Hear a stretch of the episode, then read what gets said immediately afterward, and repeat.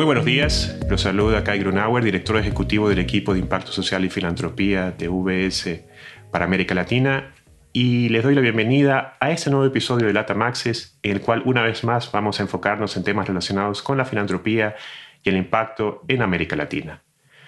Hoy nos acompaña como invitada especial Maya Ziswiller, quien es la CEO de la Fundación Optimus de VS, una fundación que fue creada por el banco en 1999 para ayudar a clientes a alcanzar impacto. Aquellos clientes que quieren tener impacto social o ambiental, pero quizás no tienen los recursos, el tiempo o el conocimiento para crear su propia fundación. Así que la Fundación Optimus recibe donaciones de clientes y las canaliza a iniciativas en las áreas de educación, salud, protección de la infancia y medio ambiente. Pero las canaliza a proyectos con resultados basados en evidencia, con solidez institucional y con potencial de escalabilidad. Últimamente, la Fundación ha decidido ampliar su cartera de impacto, involucrándose en el espacio de inversión por impacto o Impact First, como se conoce en inglés. Ese tipo de inversiones se encuentra a medio camino entre las inversiones que buscan un retorno financiero con tasas de mercado, incluidas las de Impact Investing, por ejemplo, y las donaciones filantrópicas, las inversiones por impacto financian empresas sociales que no son atractivas para inversores tradicionales y lo particular aquí es que el éxito de estas inversiones es medido por los beneficios sociales y ambientales y no por el retorno financiero. Y precisamente para hablar sobre el involucramiento de la Fundación en este sector, hemos invitado a Maya en esta oportunidad. Maya, muchas gracias por estar con nosotros en esta ocasión. Muchas gracias por la invitación. Es un placer estar aquí con ustedes. Maya, ¿por qué Optimus, que durante décadas llevó a cabo un grant making tradicional, decidió empezar a hacer inversiones por impacto? Y, cuéntanos por favor qué acciones concretas está llevando a cabo la Fundación en este sector. La Fundación de US Optimus comenzó a realizar inversiones sociales desde el 2015. El motor de esto ha sido la constatación de que la filantropía y la ayuda por sí solas no son suficientes para hacer frente a los retos a los que se enfrentan más de dos tercios de la población mundial que vive en la pobreza y para hacer frente a la crisis climática. Al mismo tiempo, los mercados tampoco pueden resolver los problemas de la pobreza y del medio ambiente, ya que los inversores son reacios a invertir en áreas en las que perciben que los rendimientos son demasiado bajos o los riesgos demasiado altos. Invertir para generar impacto cierra esta brecha entre la eficiencia y la escala de los enfoques basados en el mercado y el impacto social de la filantropía pura. Al adoptar este enfoque impulsado por la inversión, la Fundación busca aprovechar mecanismos financieros innovadores y estrategias de inversión para abordar los desafíos sociales y ambientales de manera efectiva. La Fundación UBS Optimus puede apoyar a las organizaciones beneficiarias con una amplia gama de opciones, desde subvenciones hasta deuda y capital, y en algunos casos instrumentos híbridos. Esto permite a la Fundación ofrecer el tipo de financiación adecuado a la etapa de desarrollo del beneficiario. Por ejemplo, podemos negarnos a otorgar un préstamo a una organización que aún no tiene flujos de efectivo regulares y en su lugar tomar una participación en el capital. Quisiera compartir algunos ejemplos de las inversiones que ha realizado la Fundación.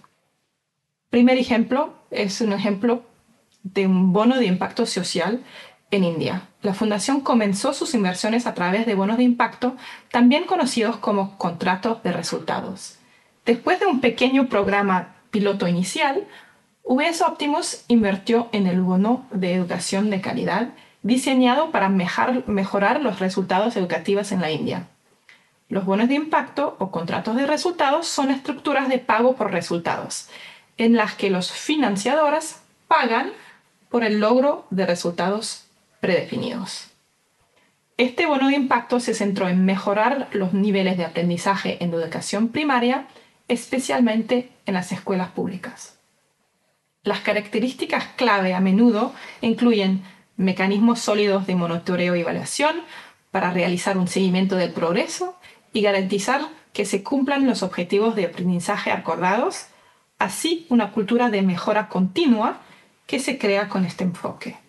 El aspecto innovador de los bonos de impacto radica en la rendición de cuentas y la estructura basada en el desempeño. Si se alcanzan los objetivos educativos predeterminados, se paga al inversor. Por el contrario, si no se cumplen los objetivos, es posible que los inversores no reciban sus fondos de vuelta. Esto garantiza un enfoque en la entrega de resultados medibles e impactantes.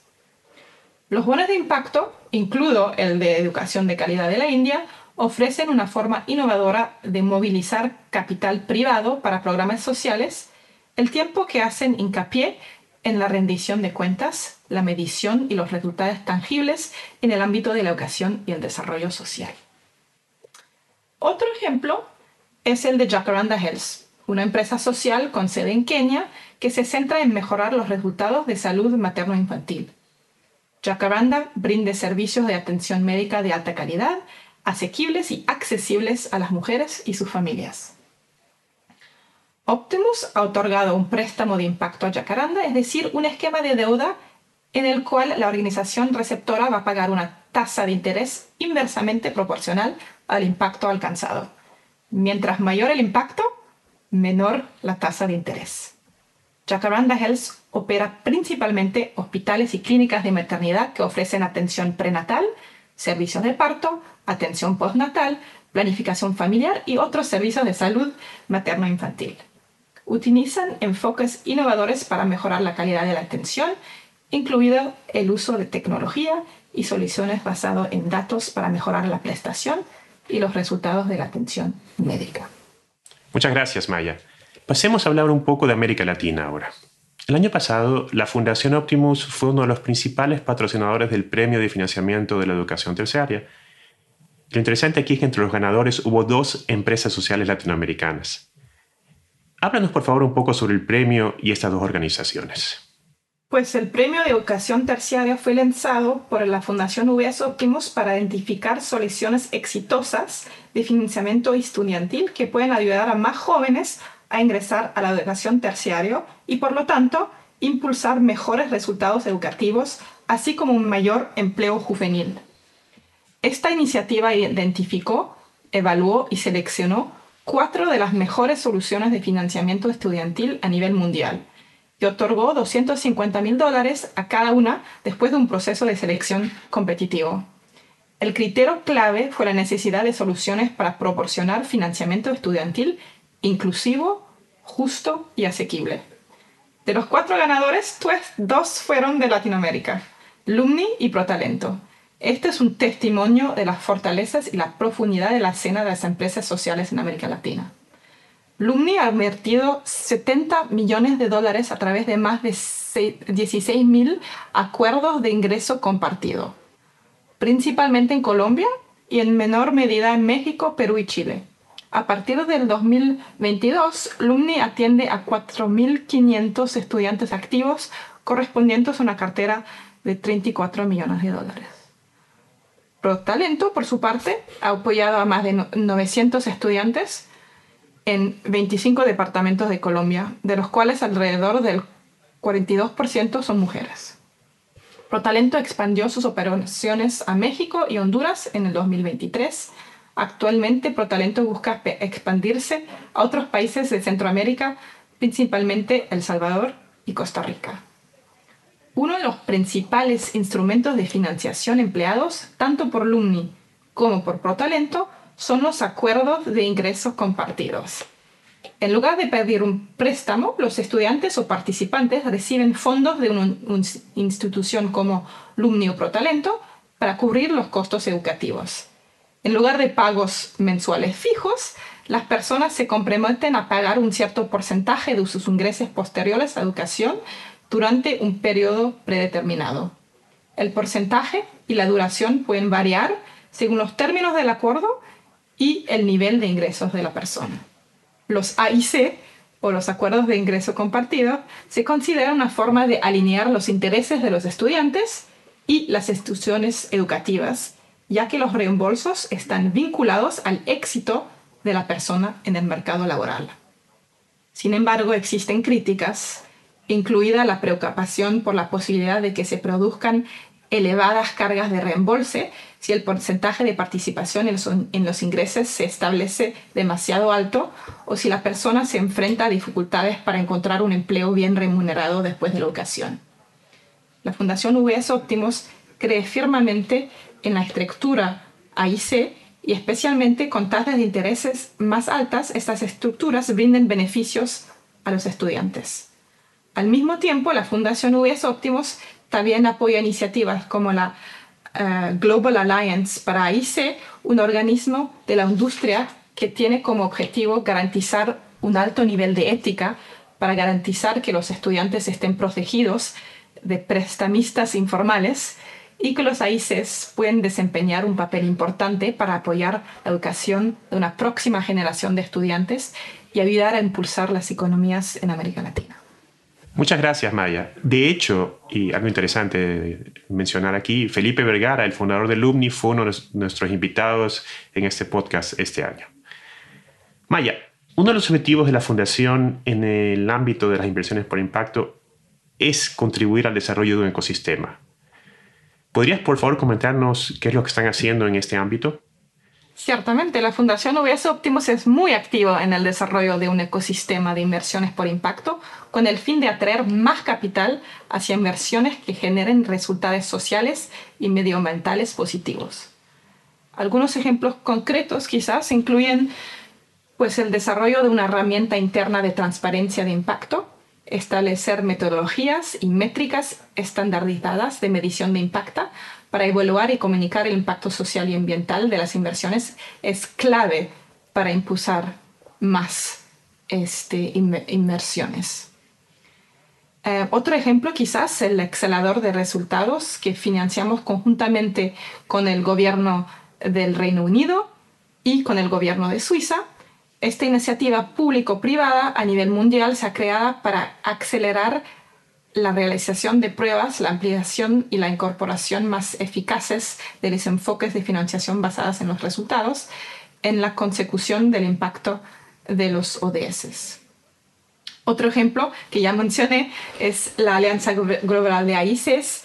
Si bien no apoyamos este financieramente, solo a través de apoyo no financiero, tales colaboraciones son fundamentales para hacer crecer las llamadas de inversión como las AICES.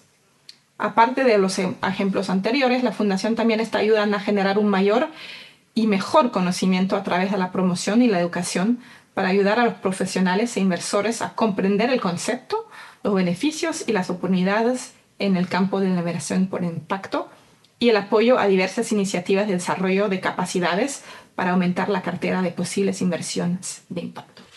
Maya, para terminar, ¿qué nuevas iniciativas de financiación social tiene previstas la Fundación para el 2024 y para los años que vienen?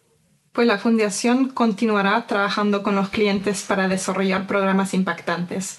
Los áreas de enfoque particulares incluyen un mayor desarrollo de la herramienta de transparencia de impacto que la Fundación ha desarrollado, así como el desarrollo de estructuras de financiación mixta en las que los filántropos y los inversores comerciales pueden invertir conjuntamente en la cooperación con UBS. Todo esto es parte de la visión estratégica de UBS para construir una economía de impacto que valore el impacto. La economía de impacto es clave para unir la filantropía, el sector público y el capital comercial y nos ayudará a construir un sistema que valore a las personas y al planeta en todas las decisiones de inversión e impulse resultados adicionales y medibles a escala. Maya, muchísimas gracias por acompañarnos en esta oportunidad. Muchas gracias a ti.